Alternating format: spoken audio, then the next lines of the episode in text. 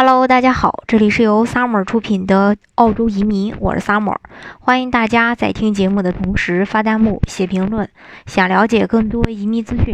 请添加微信幺八五幺九六六零零五幺，或关注微信公众号“老移民 Summer”。关注国内外最专业的移民交流平台，一起交流移民路上遇到的各种疑难问题，让移民无后顾之忧。那今年呢是澳大利亚幺八八和幺三二系列投资移民政策出台以来的第七个年头，那越来越多的人选择这个呃投资移民澳洲，但是呢，大家肯定会关心啊，说这个。到底有多少人来办这些项目呢？那通过澳洲官方发布的数据显示，在中国备受欢迎的这个澳洲幺八八 A、幺八八 B、幺八八 C 类别的投资移民签证，在过去的六年的时间里，递交呃这个申请的人数大概是截止到二零一六年到二零一七财年，一共有八千八百九十八个申请人，那有五千两百零一个是呃申请了幺八八 A。啊，五千八百五呃，这个八百二十二个申请了幺八八 B，两千八百七十五个申请了幺八八 C。事实上，这个幺八八 A 投资移民在二零一二年七月一日刚刚开放的时候，第一年申请的数量并不多，只有两百九十五个。但是往后每年都呈现了一个巨大的增长。那二零一七财年收到了一千八百六十五个申请人，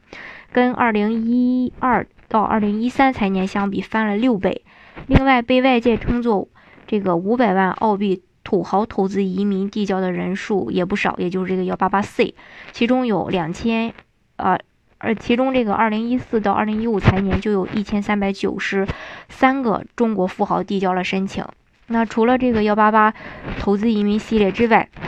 幺三二商业天才移民，因为可以一步到位获得澳洲的绿卡，也受到了中国申请人的这个青睐。过去的六年里，大概有一千三百六十八个申请人，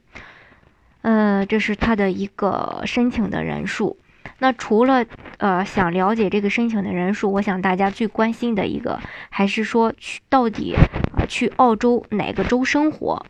呃，那这些投资人呢？呃，也选择了这个维州，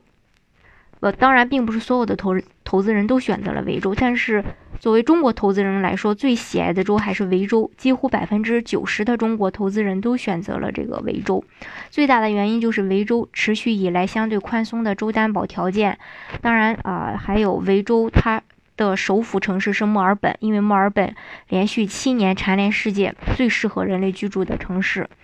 呃。所以呢，也吸引了更多的这个中国人啊来到墨尔本，因为墨尔本的华人也比较多，这也是一点。呃，另外，呃，还有就是因为这个墨尔本的这个经济条件呀、教育呀，还有这个呃基础设施建设呀，也比较呃这个呃在澳洲来说也比较的先进，所以说啊，这个家长。呃，为了自己的孩子，为为了这个自己的下一代，能够让子女在这个呃最适宜人类居住的城市这个环境当中去学习去生活，所以说啊，都是吸引这个中国人前来维州的一些啊原因。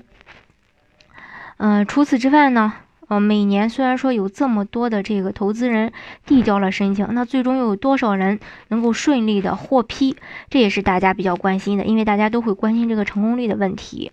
那呃，根据目前澳大利亚投资移民申请的周期来看呢，其实是时间呃稍微有点长。嗯，那目前官方给出的数据大概是十五到二十二个月。那这种长达一年以上的审理周期，呃，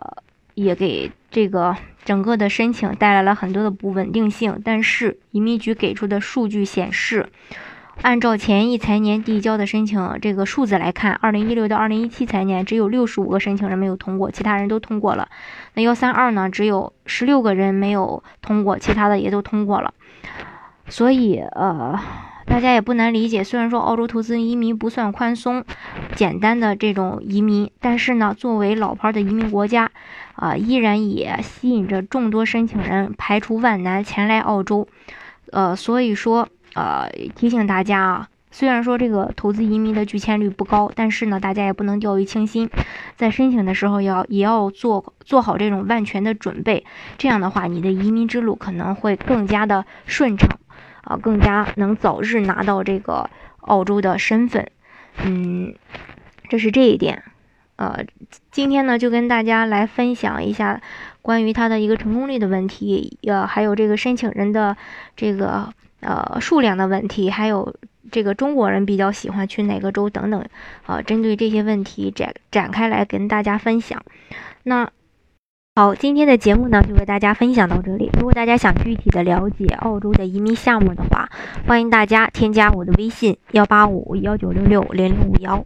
或关注微信公众号“老移民 summer”，关注国内外最专业的移民交流平台，一起交流移民路上遇到的各种疑难问题，让移民无后顾之忧。